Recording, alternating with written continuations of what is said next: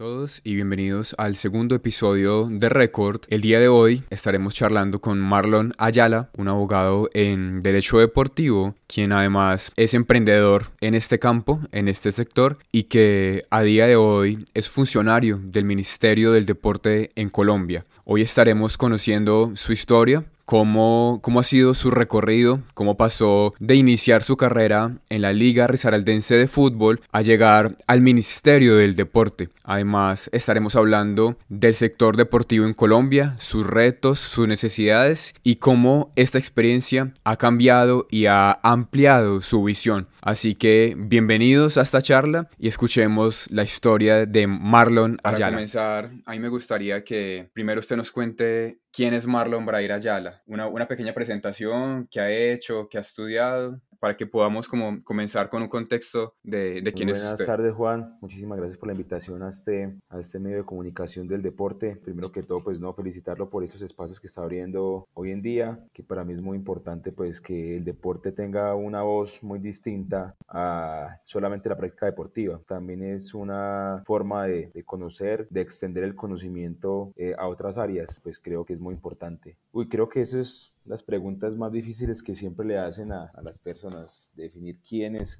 quién es uno.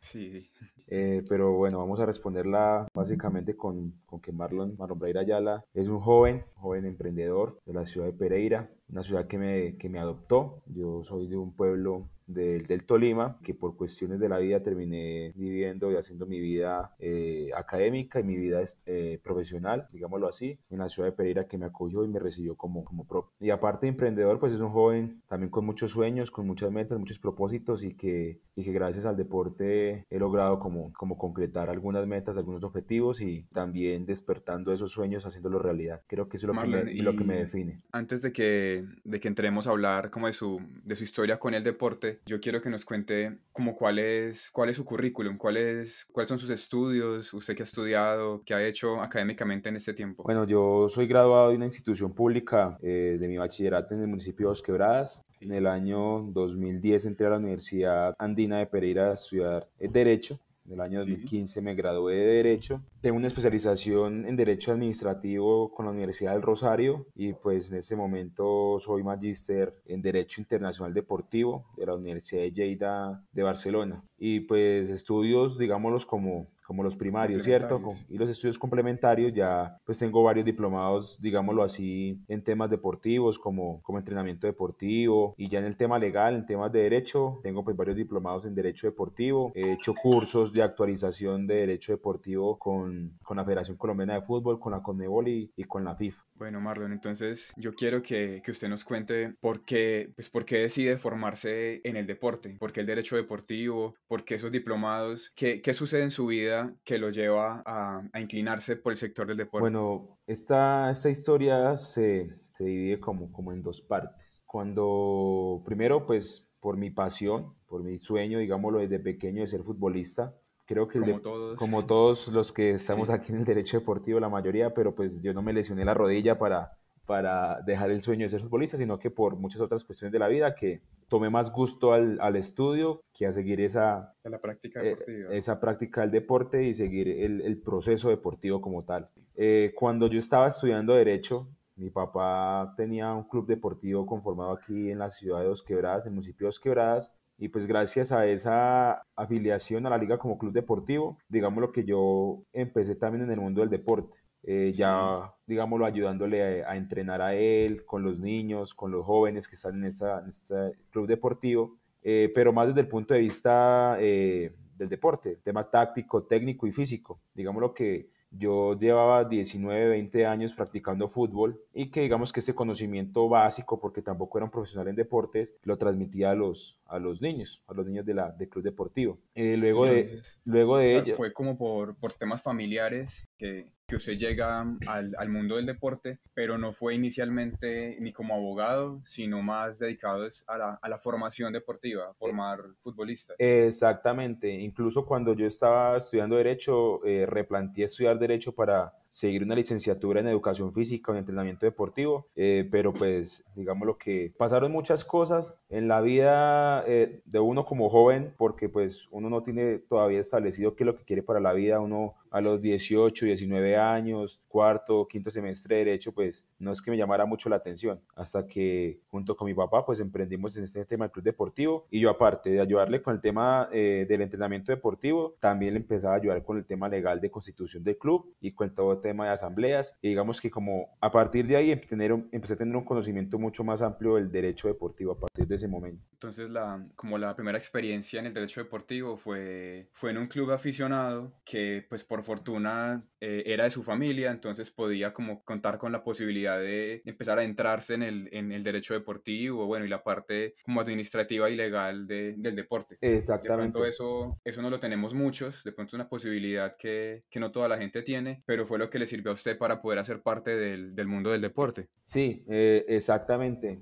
y empecé a conocerlo más y, y, como papá me decía, bueno, usted está estudiando derecho, cómo se conforma un club, miremos la ley, ¿cierto? Entonces empezamos con todo ese procedimiento para la constitución del club eh, junto con mi papá logramos la constitución del club. Yo iba junto con mi papá a la Secretaría de Deportes de, Rizaral, de, de Dos Quebradas a, a, solicitar el reconocimiento deportivo. Eh, nos reunimos en la asamblea de los asociados, que eran los mismos padres de familia de los, de los deportistas, porque la mayoría eran menores de edad, eran niños. Y empezamos como, como toda esta carrera, mini carrera, digámoslo así, sin saberlo, sin saberlo, porque inicialmente era, era eh, mi papá inició el club como un tema social, nunca lo empezó como para ganar dinero, incluso mi papá nunca pensó que, que existían unos derechos de formación, un mecanismo de solidaridad, no, mi papá lo hacía como para sacar a los niños del barrio de la violencia, ¿cierto? De las drogas, de las malas prácticas sociales que en nuestro país abundan. Entonces, básicamente yo me esta causa, pero que en el, en el, transcurso de ese proceso, pues me iba enterando de, de, de otras cuestiones que, que, digamos, lo me aquí con cierto criterio para hablar de derecho deportivo. O sea, le, abrió como un, un, mundo de posibilidades que, que, antes era desconocido. Sí, sí, Juan. Así como usted lo, lo acaba de decir, y además porque en la universidad no, no existía esto, el derecho deportivo. Y en la universidad jugué no, fútbol, pero pues... Y, sigue sin existir. Exactamente. Sí. Creo que en el 99% de las universidades que dan la cátedra de derecho, ninguna tiene una, un espacio de derecho deportivo como tal. Muy poco, realmente. Marlon, y pues porque lo conozco, yo sé que tuvo una experiencia en la Liga de Fútbol de Risaralda, en la comisión del Estatuto del Jugador. Yo quiero que, que hablemos como un, un poco de esa experiencia, porque de pronto es como la, la, primera oportunidad que usted tiene de hacer parte del medio, porque ya no era solo con un club, sino con, pues, con todos los clubes de, de, un departamento. Entonces yo quiero que, pues, que nos cuente cómo fue esa primera experiencia con la liga y, y cómo se sintió usted en la llegada al medio desde ese sector. Eh, bueno, Juan, también es, eh, es importante que gracias a mi papá o al club eh, que llamaba el Imperio del Fútbol en su, en su, momento. Mi papá era afiliado a la Liga Rizaldense de Fútbol. Y entonces, eh, en un momento dado, pues había asamblea de elección de miembros del organismo de administración, de disciplina y las demás comisiones que conforman la liga. Entonces, pues eh, mi papá eh, habló con en ese momento su, su director, de, director de la liga, que era Luis Eduardo Duque, y le dijo, vea, lo que pasa es que yo vi que ustedes iban a elegir miembros de la comisión disciplinaria, de la comisión del estatuto del jugador, eh, mi hijo está terminando derecho, mi hijo es abogado, pues le dijo todo el tema, y realmente, pues digamos que no habían abogados en ese tiempo, digamos lo que estuviesen 100% dedicados al tema deportivo. Y mi papá me comentó la idea, yo fui ese día sin saber cómo cómo trabajaba la liga eh, y por medio de, de, la votación pues fui elegido miembro de la, primero en su, en su primer momento de la comisión disciplinaria y, a, sí. y, luego seguí de la comisión del estatuto del jugador de la liga risaraldense de fútbol y ahí me adentré, ahí me adentré al mundo ya del deporte asociado y empecé a conocer más los procedimientos del estatuto del jugador, a conocer más la Federación Colombiana de Fútbol, como a conocer realmente de qué era lo que se hablaba pero que pocos conocían y que inclusive hoy en día los clubes deportivos también, también desconocen. Entonces digamos que ahí fueron mis primeros pinitos en el deporte asociado bajo la estructura de, de una liga de fútbol. Marlon, y pues usted nos dice que, que, es, que es toda la verdad realmente, que muchos hablan del tema, pero aún hoy en día todavía se desconoce. Pero entonces, en ese momento, ¿cómo lo recibían las personas? ¿Cómo lo veían? Cuando lo presentaban como un abogado dedicado al deporte, pues ¿cómo lo recibió el sector? ¿Le abrieron puertas o le cerraron las puertas? ¿Eran reacios a recibirlo? ¿O cómo fue esa experiencia con las personas que, que estaban en ese momento? En el bueno, eso digamos que fue bien recibido. Fui bien recibido porque la mayoría de clubes que votaron por mí me conocían, ¿cierto? Los directores, los, presidentes, los representantes legales de los clubes que votaron por mí me conocían, tanto por el tema futbolístico, porque yo muchas veces me enfrentaba con ellos en torneos de carácter amateur aquí en Pereira, eh, en el eje cafetero sobre todo, entonces teníamos cierta confiabilidad. Y también eh, porque mientras yo estaba estudiando el entrenamiento deportivo, un diplomado que se hizo junto con el SENA y la de fútbol, tuve la oportunidad de conocer estos profesores, estos representantes legales y me dieron su voto de confianza porque realmente no, habría, no había nadie que, que se encargara como de escucharlos a ellos. Entonces vieron en mí como una persona que, que podía transmitir cierto conocimiento en el derecho respecto de lo que a ellos les, les faltaba. Fue importante como la, la confianza que ya había, que ya lo conocían en el sector, ya sabían quién era y, y conocían sus capacidades. De pronto, si no lo hubieran conocido, eh, no lo hubieran recibido de, de igual manera. Hubiera sí, sido mucho sí, yo creo que hubiera sido mucho más difícil porque, pues digamos lo que, que el deporte asociativo funciona así, ¿cierto? Son muy esquivos que una persona externa eh, y más una persona joven, porque yo digo, yo tenía en ese momento 21 años, 22 años, y entrar a, a, resolver ese esos temas, pues era muy, muy nuevo para ellos, inclusive para mí, porque pues eh, si bien es cierto estaban constituidas las, las comisiones, digamos lo que en la práctica muy poco funcionaba. Entonces cuando yo llegué con una idea muy fresca, una idea muy nueva, empezamos como a organizar todo el tema de las comisiones, empezamos a, a, implementar los procedimientos y sobre todo a dar las capacitaciones a los clubes para que conocieran las comisiones disciplinarias y la comisión del estatuto del jugador, de que eran entidades que funcionan o que funcionan en pro para proteger los derechos de, de ellos y también de los jugadores, como realmente están constituidas hoy en día y que muchas personas, muchos representantes legales, muchos clubes les da temor acudir a ellos. Pero iniciamos un proceso de reconstrucción, de fortalecimiento de esa estructura para que la Liga de Risaralda fuera una o sea una de las más, de las más fuertes, tanto a nivel deportivo como a nivel estructural, administrativo. Eso, eso me gusta porque no fue solo la labor como de, del abogado simplemente de, de, resolver un caso o hacer un documento, sino que es una labor también educativa para el sector, de, de mostrarles qué, o sea, cuál es la estructura, cómo debe estar organizada, cuáles son sus funciones y los beneficios que trae estar organizados administrativamente. Entonces yo creo que eso también es de destacar porque es una labor que no todo el mundo hace es compleja, es fuerte, requiere de mucho esfuerzo porque toca llamar a todas las personas, tener poder de convocatoria y poder explicarles cómo es que funcionan todas las cosas. Entonces yo creo que es algo para destacar de, de la historia porque el trabajo que tenemos como abogados deportivos eh, va más allá de hacer un documento, va, va realmente a poder hacer que las personas entiendan para qué estamos trabajando nosotros, porque pues diferente a otras áreas que están más desarrolladas, el derecho deportivo aún tiene que darse a conocer mucho más y me parece muy bueno y muy loable, muy destacable que, que en ese punto hace que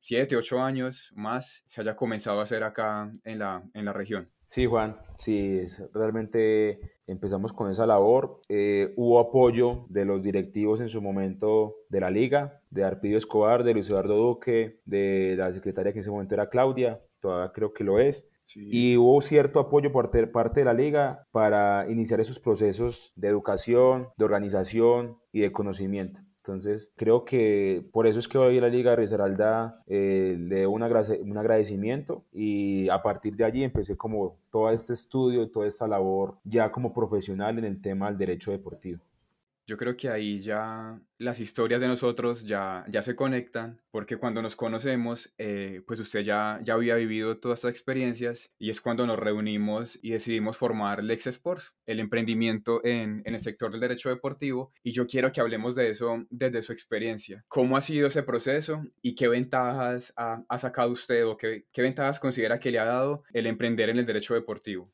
Sí, Juan, pues realmente ha sido eh, un proceso, digámoslo, complejo, no difícil, pero sí un poco complejo porque estructurar un emprendimiento y ahora una empresa como, como el Ex Sports ha tenido muchas, muchos altos y muchos bajos, pero que también nos han, nos han enseñado a que la incertidumbre y salir de la zona de confort nos vuelve mucho más más conscientes del proceso que estamos viviendo. Entonces yo lo considero así, como es un proceso consciente el emprender y el desarrollarnos como profesionales en el derecho deportivo.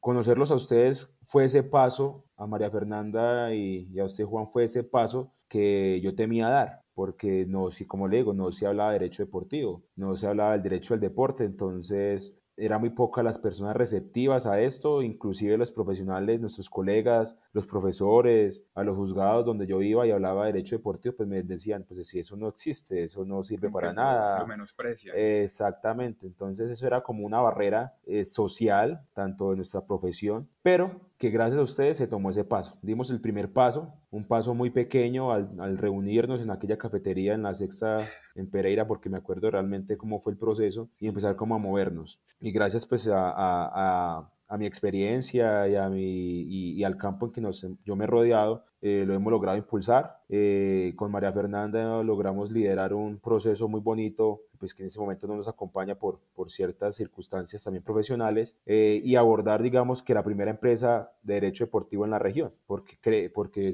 no creo, somos la primera empresa somos la primera, sí. de derecho deportivo en el eje cafetero. Y pues ya en, en su trasegar conocimos colegas afines también con empresas en Bogotá, más que todo en Bogotá, en Medellín y, a grandes profesionales en temas del, derecho deportivo. Y es que yo creo que, como usted lo dice, de pronto le daba miedo dar el paso y es lo que le puede pasar a muchas personas. Y, y, aún a día de hoy le puede pasar a uno que cuando uno está solo de pronto le da miedo tomar un camino porque no sabe para dónde va, eh, no sabe qué decisiones tomar, tiene una visión de pronto limitada, no ha tenido mucha experiencia, pero ahí es cuando los contactos, cuando los amigos pueden servir como para darle a uno ese empujón, ese aliento, como para poder ya enfocar el esfuerzo en, algo ya claro. Y eso fue lo que nos pasó a nosotros. Si no nos hubiéramos juntado, yo creo que no hubiéramos llegado de pronto a donde estamos hoy. Si hubiéramos podido avanzar, hubiéramos podido conocer el tema, pero no de la forma en la que la hemos hecho. Que sí, de pronto, como en cualquier proceso, se han cometido algunos errores y hemos aprendido de ellos, pero de pronto solos no hubiéramos podido llegar tan lejos. Sí, sí, Juan. Eh, incluso creo que aprendemos más de los errores que de los aciertos. Como te digo, al principio ha sido un proceso complejo. Todavía sigue un proceso siendo un proceso complejo, aunque inclusive yo me ponía a reflexionar estos días, o lo hemos charlado en algún momento, es que el derecho deportivo lo vienen hablando aquí en Colombia hace 20 años y, y que apenas en ese momento se están desarrollando, se está desarrollando ya cátedras de derecho deportivo y en las cuales estamos siendo parte de estas cátedras y hemos apoyado estos procesos educativos en otras universidades, en, en universidades inclusive pues estamos abanderando nosotros en, en nuestro eje cafetero estas cátedras para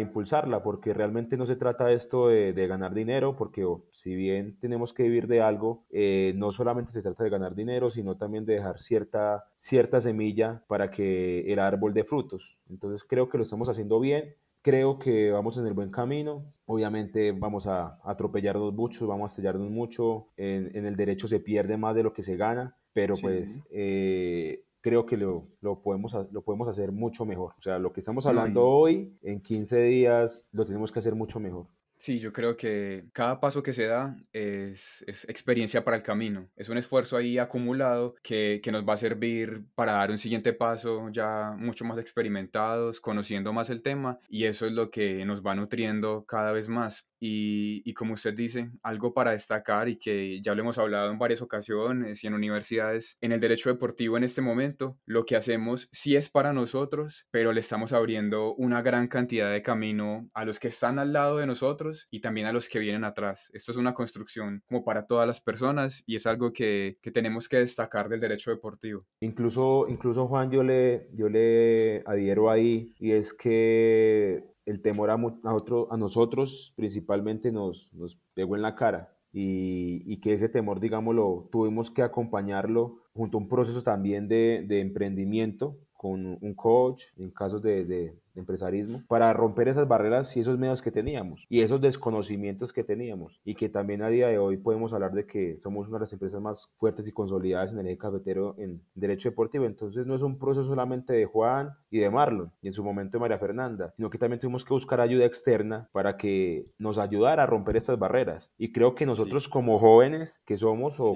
porque todavía me considero joven, eh, dejar a un lado el temor de escuchar a otras personas, porque sé que nos van a ayudar y nos van a dar ese pequeño empujón, ese pequeño plus, porque muchas veces no las vemos nosotros, sino que los ven otros por nosotros. Es que de pronto algo que pensábamos al comienzo era que con el conocimiento solo del derecho, no sé, conocer la ley del deporte, algo de la FIFA, algo de baloncesto, ya lo teníamos todo, pero el emprender en el derecho deportivo no es solo conocimiento técnico del derecho, se requiere conocimiento conocimientos en administración, en finanzas, en contabilidad, en marketing, en publicidad. Eso ya lo hablamos con, con María Fernanda y yo creo que lo que nos abrió el campo a nosotros, la, como la mente, fue, fue contar con, pues, con Nicolás en ese proceso de mentoría porque, como usted lo dice, hay que romper e, ese miedo de pronto a cuestionarnos, a que nos digan en qué estamos mal o en qué estamos bien y realmente cuando uno habla, cuando uno tiene una conversación, aunque sea incómoda, eso es lo que lo ayuda a uno como a, a crecer, a generar esa atención que lo lleva a crecer. Y si no hubiéramos como puesto de, nosotros para hablar con otra persona, eh, de pronto el proceso hubiera sido muy lento, pero por habernos sentado a hablar, yo creo que eso es lo que nos está llevando a, a crecer mucho más. Entonces, como recomendación para las personas que de pronto quieran comenzar un proyecto, yo creo que la retroalimentación, el, el, feedback, el hablar con otras personas, eh, sí los ayuda demasiado a abrir la mente y hay que sacarle a cada conversación como lo más, lo más importante para, para aprender de otras personas cuando, también. Cuando nos llegan los casos a nosotros o los, los posibles clientes, muchas veces ellos quieren escuchar lo que quieren oír, ¿cierto? Ellos quieren que uno les diga si se puede, o, y el abogado muchas veces no está para eso.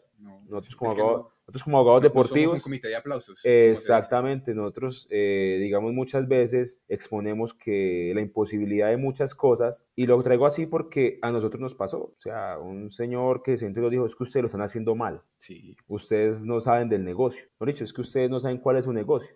Y cuando alguien nos dice haga eso y, y, el ego del abogado, que es bastante, bastante elevado, bastante fuerte, pues nos bajó. O sea, estamos en el quinto piso, el sexto piso y nos bajó de un totazo al sótano. Y eso pasa exactamente con todo, con todo en la vida, en cualquier emprendimiento. Alguien con experiencia, porque también es no, es, no es bueno escuchar eh, eh, palabras o o comentarios de alguien que no tenga experiencia, porque pues con base a qué va a hablar, entonces eso fue lo que nos sucedió. Alguien que tenía experiencia, alguien que no sabe nada del deporte, porque es realmente alguien que no sabe nada del deporte, pero que sabe mucho de los negocios y que nos dijo, bueno, aquí hay algo que hacer, hay algo que trabajar, esto es una, esto es una mina, pero que a la primera sacaron un gramito de oro y ya con eso ustedes creen que la tienen toda, pero no nos, mostró que había más allá de lo que estábamos viendo nosotros. Marlon, y para que demos paso a otro tema, cuénteme tres cosas que le, que le deja el Sport a usted para la vida, para el derecho, para las empresas, como lo, como lo quiera enfocar. una lista de, de, tres aprendizajes que, que le deje el Sport. Uf, bueno, la primera, la primera experiencia no profesional sino personal, yo lo siempre lo denomino con conciencia, la conciencia conciencia de lo que eh, era Marlon hace 10 años y lo que es Marlon ahora en el tema personal, en el deporte, ¿cierto? Porque antes uno estaba muy encasillado al fútbol. Si usted le pregunta al Marlon de hace 10 años, solamente pensaba en fútbol. Pero ahora tengo una conciencia mucho más estructurada de acuerdo a esto, el proceso del deporte, en que no solamente de fútbol, se trata de voleibol, se trata de baloncesto, se trata de patinaje, se trata de rugby subacuático, se trata de, de sinfín de deportes que abundan en nuestro país y a nivel internacional, en que tenemos que trabajar por otro tipo de procesos también. Eh, otra experiencia que me deja Alex Sports es la incertidumbre, ¿cierto? La incertidumbre es muy buena para mí. Eh, inclusive la empresa, la, incertidumbre siempre ha sido buena porque nos invita a desarrollarnos, a trabajar por, por por recuperarnos, ¿cierto? Por saber de lo que estamos hechos, por saber de que, de que mañana tenemos un caso y lo podemos ganar, pero que la posición cambió y tenemos que buscar otro mecanismo, otra estrategia jurídica para ganarlo. Entonces, siempre nos invita... retos que nos, que nos llevan a crecer. Exacto. Y lo otro que me ha enseñado Alex es el, es el saber escuchar, el saber escuchar con mis compañeros, porque posiblemente si esto lo hubiera hecho yo solo no hubiera alcanzado muchas cosas y, y como dice el dicho por ahí, yo puedo caminar solo y, llegar a mi destino, y llegar más rápido, pero si lo hago con otras personas puedo llegar más lejos. Entonces, de acuerdo. escucharlo a usted cuando nos da sus ideas, nos da sus conceptos, sus recomendaciones, sus regaños, sus sugerencias, me ha invitado también a reestructurarme a mí. Entonces, todo esto va como encaminado a la primera parte, la conciencia, en que todo lo tenemos que hacer con conciencia. Me, me, me, gusta mucho eso, eso de la, de la conciencia. Bueno, son, son tres reflexiones muy, muy interesantes y que también me invitan a mí como a, a pensar sobre lo que me ha dejado esta, esta experiencia y, y, yo creo que me voy a ir hoy pensando en lo, que, en lo que yo he aprendido en este tiempo, Marlon, y yo quiero entonces que continuemos como en esa línea temporal de, de su historia y que hablemos de, de su momento actual, porque quiero aprovechar pues la experiencia que usted está viviendo en este momento para que analicemos el sector deportivo, pues con un enfoque a nivel nacional aquí en Colombia. Entonces, pues eh, actualmente se encuentra trabajando en el Ministerio del Deporte y yo quiero pues que, me, que nos cuente cómo fue su llegada al Ministerio del Deporte, cómo fue pasar de la Liga Risaraldense de Fútbol a pues un nivel regional, de emprender que también se llevaron casos a nivel nacional y hasta internacional, pero cómo es llegar a esa institución que se encarga de regular el deporte de un país, de una nación. Bueno, Juan, también ha sido un proceso complejo, o sea, creo que ningún proceso ha sido, ha sido fácil, siempre ha sido un poco complejo y gracias a ello, gracias a los estudios que he hecho, gracias a la experiencia que he adquirido en estos nueve años, después de que me gradué, nueve años de experiencia, lograron consolidar como como que Marlon sea una persona que tiene un conocimiento respecto del deporte. Entonces logré llegar allí, mi hoja de vida profesional lo, lo convalida y iniciamos un proceso muy bonito eh, en el Ministerio del Deporte. Ahora estando ya de esta barrera, me he dado cuenta que, que, hay mucho por hacer y que yo espero que si termino el día de mañana o en un año o en dos años, eh, haya dejado una, sino un proceso, una semilla para que haya una, un verdadero cambio en el mundo del deporte, porque yo soy del deporte, soy un hombre del deporte que atrae consigo todas las problemáticas del sector y que ahora en mi posición, digámoslo así, dentro del, del sistema público, el deporte, quisiera que esos problemas, si se pudieran, obviamente todos fueran solucionados, pero estamos trabajando para ello, estamos trabajando para ello.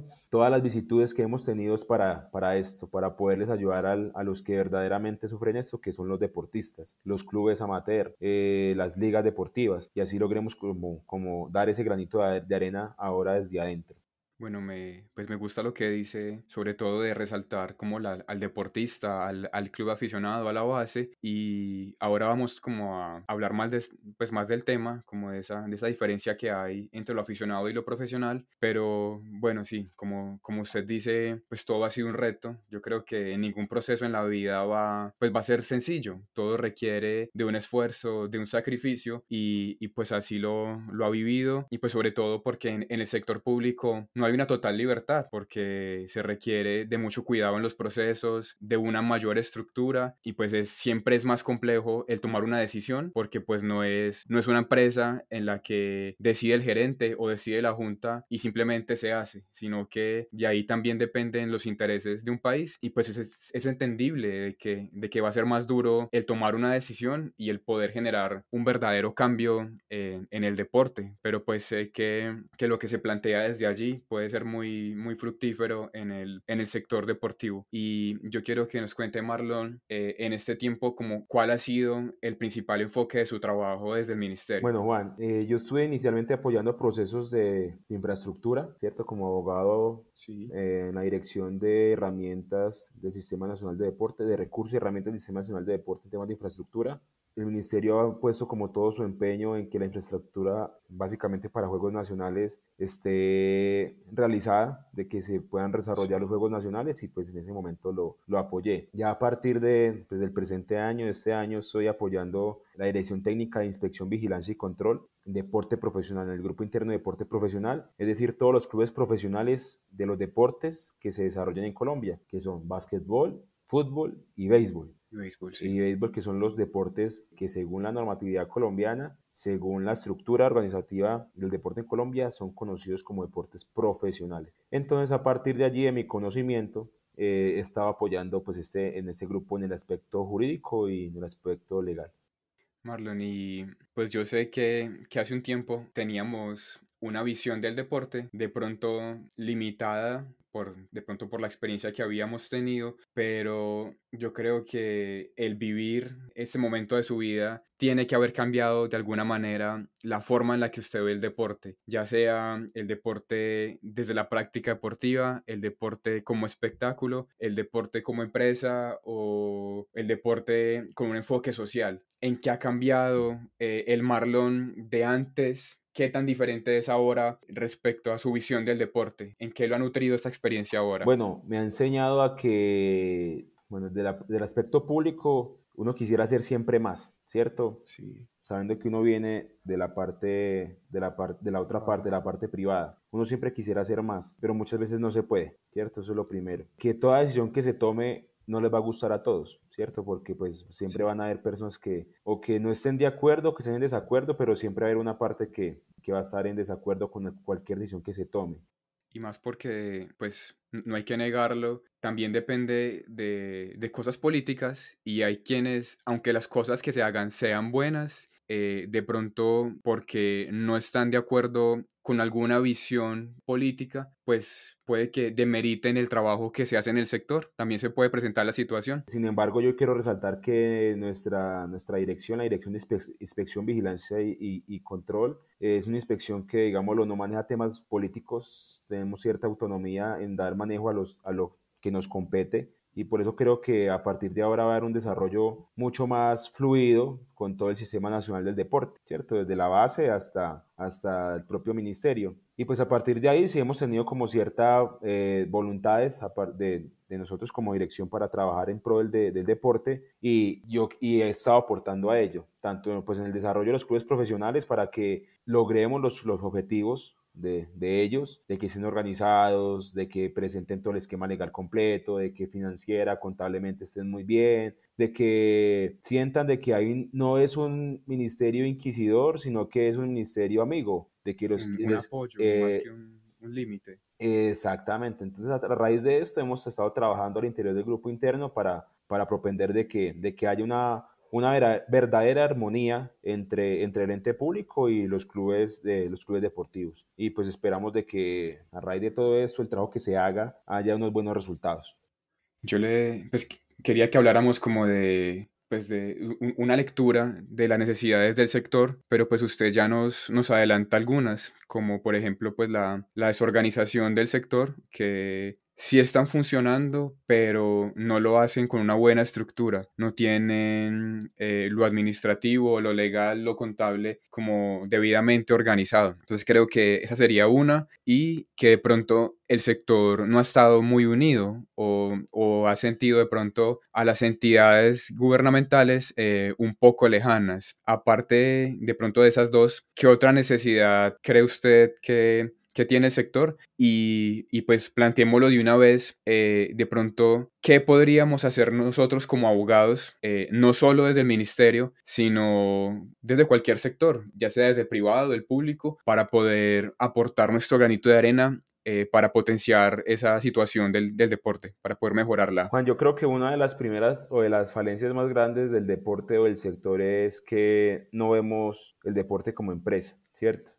A partir de ahí, eh, ver el deporte como empresa eh, nos va a ayudar a que desarrollemos eh, economía y a partir de la economía tengamos un, seamos autosostenibles, autosustentables y así haya mayor organización, tanto pues de la parte pública como de la parte de la parte privada, ya hablando de la estructura como tal del Sistema Nacional de Deporte. Cuando un club vea su club como empresa, va a empezar a implementar sistemas de administración, de marketing, de psicología, como lo tiene cualquier otra empresa que no sea el deporte. Vamos a empezar a desarrollarnos mucho mejor y a partir de ahí algo que es muy importante para mí, que lo tengo desde la visión como, como abogado y ahora como visión como, como de la función pública. Y es que a partir de ahí nos vamos a profesionalizar y a partir de más deportes profesionalizados o profesionales, vamos a tener muchos más deportistas donde desarrollen su vida, sus metas, sus sueños, su desarrollo en ese campo, ¿cierto? Eh, a mí me parece que si un, un chico, una chica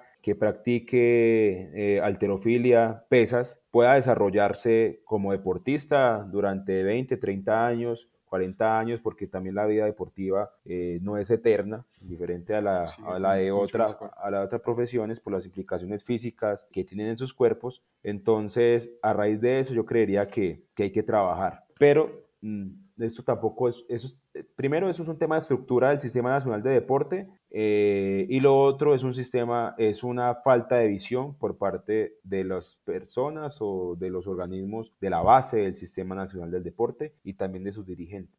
Yo ahí veo dos situaciones. Una que pues que desde nuestra posición eh, de pronto no podemos hacer mucho y es reestructurar el sistema nacional del deporte, pues, pues que no, no depende de mi voluntad el, el cambiar el sistema, pero yo como abogado como persona que estoy en el mundo del deporte, sí puedo aportar una nueva visión del deporte. Si tengo un club, si trabajo con un club, con una liga, yo puedo hacer que pues que, el, que este organismo se estructure y no tenga una visión como tan, tan paternalista del, del deporte, porque de pronto eso es lo que pasa, que los clubes, las ligas o los deportistas solamente eh, esperan contar con el apoyo estatal y realmente no se aprovecha el potencial comercial que tiene el deporte. Eso es lo que, lo que puedo ver y más que que no sucede solo en Colombia, sucede mucho pues en, en, Latinoamérica esta situación y, y, yo creo que desde ahí podemos actuar nosotros, trayendo más profesionales de la administración, del marketing y, y que el deporte está bien. O sea, sí tiene que esperar eh, una mejor estructura por parte del Estado, por parte de los, de los entes gubernamentales, pero no nos podemos quedar quietos en ese sentido. Tenemos que potenciarlo más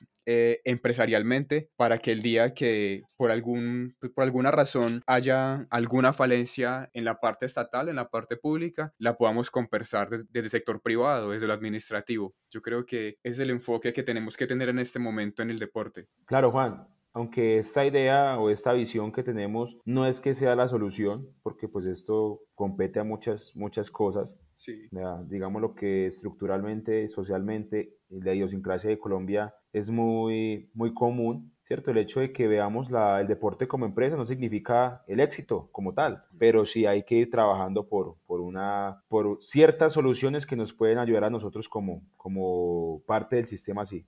Es, es, es, mejorar como lo que tengamos a la mano, pero pues esto depende de muchas situaciones y, y de muchos actores, entonces es un proceso mucho más a largo sí, plazo. No es algo ya, de ya, ni de, es un proceso, es un proceso que se ha iniciado. Yo, por ejemplo, he recalcado mucho el sistema del deporte a nivel de Estados Unidos, el deporte espectáculo. Muy diferente. Me gustaría tener alguna experiencia en ese sector en Estados Unidos y pues en otros países que hemos visto cómo se potencializa el deporte y también el deporte educación, también es muy importante que el sistema educativo esté conectado con el sistema del deporte, porque pues aquí en Colombia no existe esa conexión o un deportista o una persona es deportista o es profesional, no puede ser ambas. Entonces creo que hay, una, hay ciertas situaciones que podemos ir mejorando. Eh, no, no voy a ser yo quien lo solucione. Esto se trata de, de todos, de todos los que conformamos sí. o hacemos parte del sistema, porque tampoco hay una fórmula mágica. Ojalá Juan diera la estructura mágica o Marlon la diera y, y, y fuera totalmente fiable, pero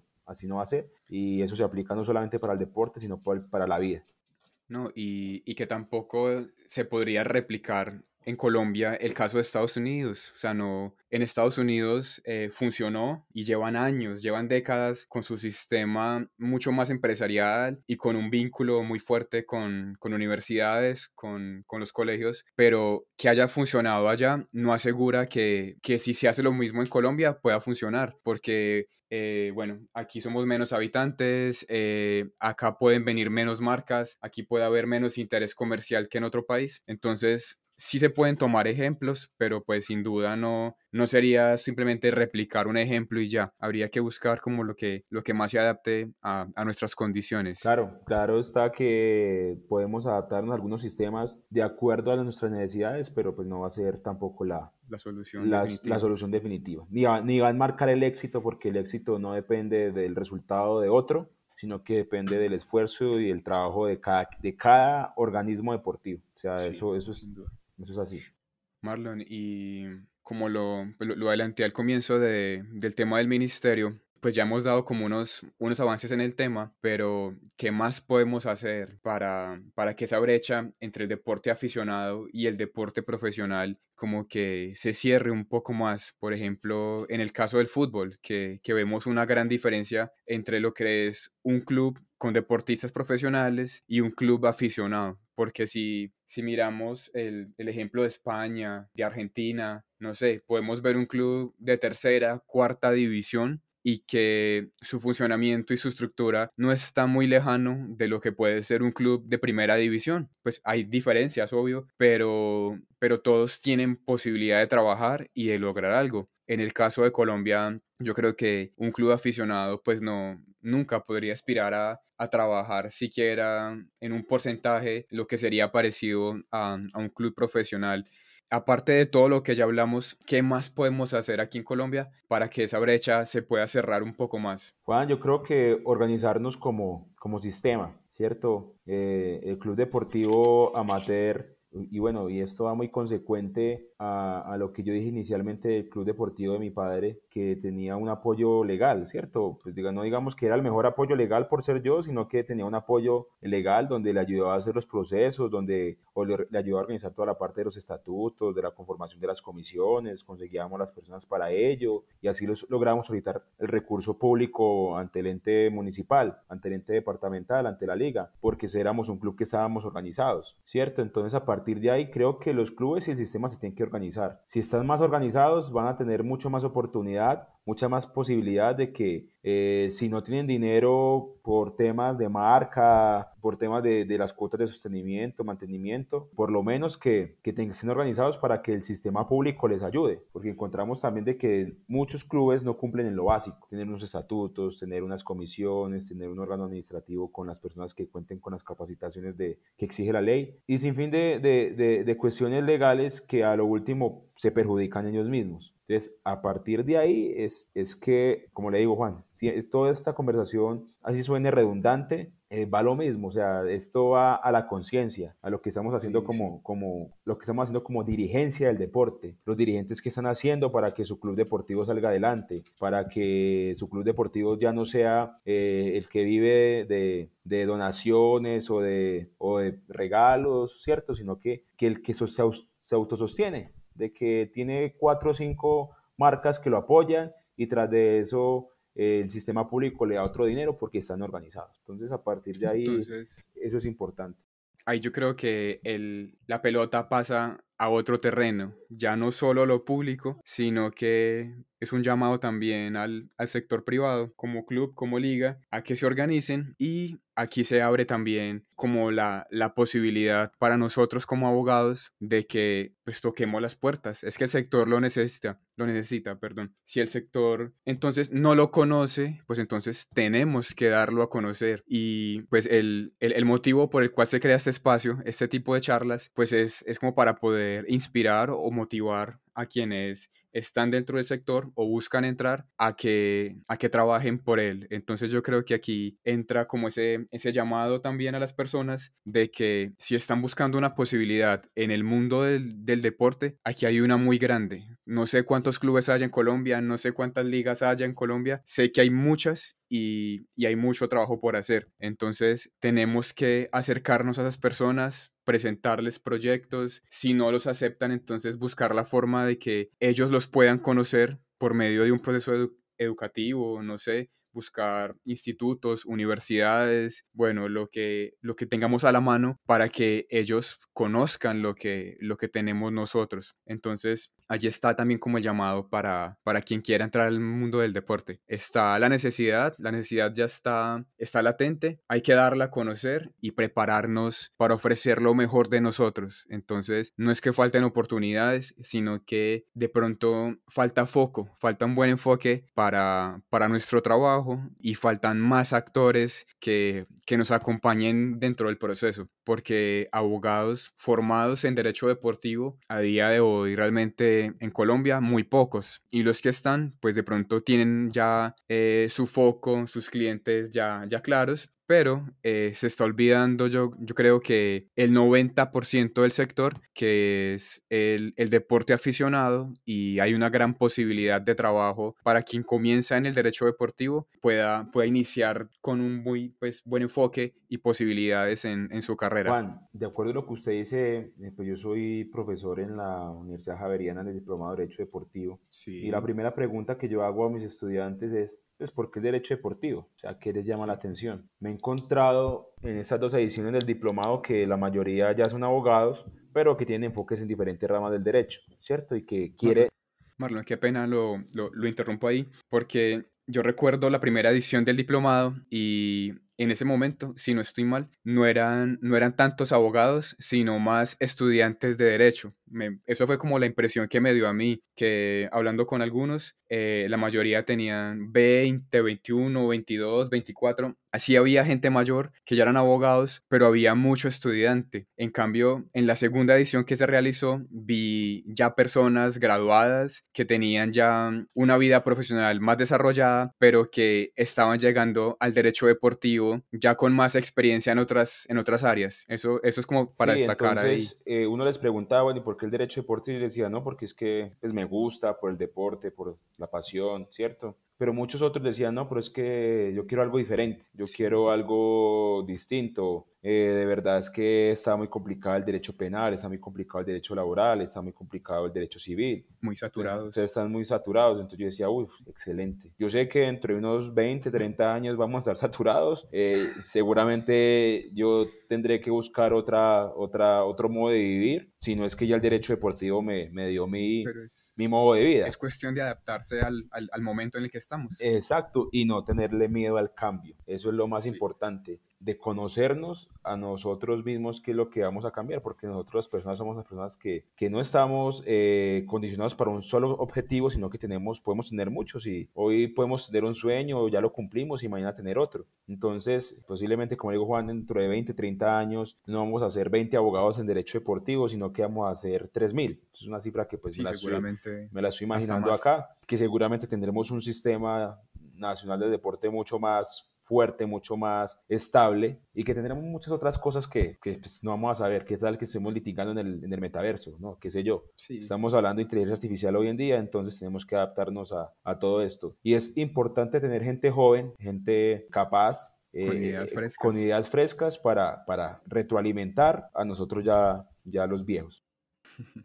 Sí, Marlon. Entonces yo, yo quiero que ya vayamos cerrando la charla y le demos unas recomendaciones a, a quienes nos escuchan, ya sea un joven que, que está estudiando derecho o marketing o administración deportiva o alguien que, aunque ya sea abogado, tenga experiencia en otras áreas, pero quiera adentrarse en el mundo del deporte. ¿Qué recomendaciones, aparte de las que ya tenemos, de trabajar con conciencia, de no ser reticentes o de tenerle miedo al cambio, cambio, ¿qué más, qué más le podemos recomendar a alguien? El, está bien formarse, o sea, el, el deseo constante de, de estar actualizándose, pero ¿qué más le podemos decir a una persona que, que como nosotros tuvimos el sueño de iniciar, eh, hoy también tenga el deseo de hacerlo otra persona. Juan, a ver, no sería como un consejo, sino como una idea, y es que les guste otro tipo de deporte, a los convencionales que, no ya todo es fútbol. Exacto, no todo es fútbol, básquetbol, eh, Béisbol. no, eh, ciclismo, ¿cierto? Hay otros deportes que tienen sus, sus características muy especiales y admiro a las personas y me gusta conversar con esas personas que me muestran un deporte distinto, porque yo logro decirme, bueno, yo soy un pequeño átomo en este sistema. Cuando conocimos eh, rugby subacuático no teníamos ni idea de cómo se jugaba eso. Otro universo Eh. Cuando conocimos judo, eh, otro universo totalmente distinto y son personas muy talentosas, muy talentosas. Entonces yo creería que la invitación es, o la idea, o invitarlos a que, a que conozcamos otro tipo de deportes de que van a tener la misma mística, eh, van a tener otras características especiales, que incluso a mí me han invitado, por ejemplo, a practicar tiro con arco, porque es un deporte que yo a los 40, 45 años, 50 años puedo seguir practicándolo, Todavía se puede. ¿cierto? Obviamente el fútbol, si las condiciones me van a dar, voy a seguir jugando por ahí, pero usted, No, es igual. digamos lo que usted, si quiere ser un deportista de élite de alto rendimiento a los 40, 50 años, tiro con arco, se lo va, se lo va probablemente lo va, lo va, lo va a obtener. Sí. ¿cierto? Entonces, en ese tipo de deportes, de que indaguemos otro tipo de deportes, que miremos otras características, bueno, hay un sinfín de ideas que se me ocurren, pero yo creería que la primera sería esa. Busquemos otro tipo de deportes que de verdad nos apasionen, porque igual si no nos apasiona, no lo vamos a buscar por, por simple, venga, Marlos me lo dijo, de pronto aquí dinero. No, de eso, de eso justo escribía yo hace poco, de la pasión eh, como ingrediente para, para crecer en el deporte. Porque sin la pasión, yo creo que cuando llegue un reto, cuando llegue una situación complicada, yo creo que ahí muere todo. Sin pasión no, no se puede hacer nada dentro del mundo del deporte. Exacto, exacto. Eh, Nosotros eh, pues, en la clase tuvimos, en el diplomado tuvimos una, una estudiante que le gustaba el automovilismo. Sí. y que sabía automovilismo, pues yo no, yo no veo automovilismo hace mucho rato, pues inclusive automóvil, Pablo Montoya. Wow, imagínese cómo seré joven. inclusive eh, apenas estamos hablando del hijo de Juan Pablo Montoya, pero porque en Colombia digamos que el automovilismo no es tan conocido. Tenemos a esta chica de automovilismo que fue patrocinada, exactamente, que fue patrocinada por, por esta Por cantante, Karol G. por Karol G. Entonces, que es importante eh, resaltar esto. El ciclismo hoy en día lo hemos potencializado porque hay de personas que conocen de ciclismo. Usted ya ve personas practicando ciclismo en cualquier calle de Colombia, en cualquier carretera de Colombia. Los eh, ciclistas de, de pandemia. eh, de pandemia y yo fui uno, ya me retiré, eh, pero hay mucha gente que lo está haciendo y, y es importante que, que, que estos espacios también sean conocidos. Entonces, no solamente nos enfrasquemos en los deportes convencionales, eh, sino que también busquemos otras alternativas que nos emocionen también. Porque creo, por- la, por- la visión. porque lo digo Juan, hay emoción. Sí. Hay emoción en estos tipos de deportes. No igual, bueno, no digámoslo igual, pero sí una emoción distinta a lo que nos puede generar un, un, un fútbol como nos gusta a nosotros. Pero igual hay emoción. Sí, claro que sí. Marlon, y, y para cerrar, si alguien lo quiere de pronto seguir en redes, contactarlo, ¿dónde lo pueden hacer? Eh, Juan, no, eh, pues mis redes son, son públicas, eh, me pueden contactar en Instagram en, como arroba Marlon Brair, lo mismo Sí. para todas las, las redes sociales, Facebook, LinkedIn y Twitter, todo, todo, o sea, todas mis redes sociales están en, en como Marlon Brair, normalito. Listo, Marlon. Yo creo que ya una hora de charla es algo suficiente para, para este segundo episodio. Agradecido con usted por, por regalarme una hora de su tiempo. Sé que, sé que está muy, muy ocupado ahora con su, con su trabajo y que, y que nos quiera regalar su conocimiento y su experiencia, pues es, es muy importante. Entonces, para cerrar aquí el episodio, eh, mi gratitud, usted sabe que, que lo aprecio mucho y que ojalá no sea la única vez que nos acompañe por acá, sino que más adelante podamos estar hablando ya no solo de su historia, sino de, de algún tema en específico de- del deporte o del derecho deportivo. Eh, no, Juan, agradecerle a usted eh, por ese espacio de, de comunicación donde no solamente estamos hablando de, deporte, sino también de experiencias. E invitar a todas las, las, personas que escuchen esta, este podcast, eh, de verdad me he divertido mucho, también Juan, el sentimiento de aprecios correspondidos es mutuo y bueno, espero que, que, le vaya muy bien, que los próximos invitados también nos aporten eh, muchas otras experiencias, muchos otros conocimientos y, y bueno, Juan, no, muchísimas gracias, eh, le reitero mi gratitud. Bueno, Marlon, entonces ya nos despedimos de, de las personas. Gracias por, por escucharnos y, y, por apoyar este proyecto de pasión, inspiración y transformación para el deporte. Muchas gracias a todos. Hasta luego.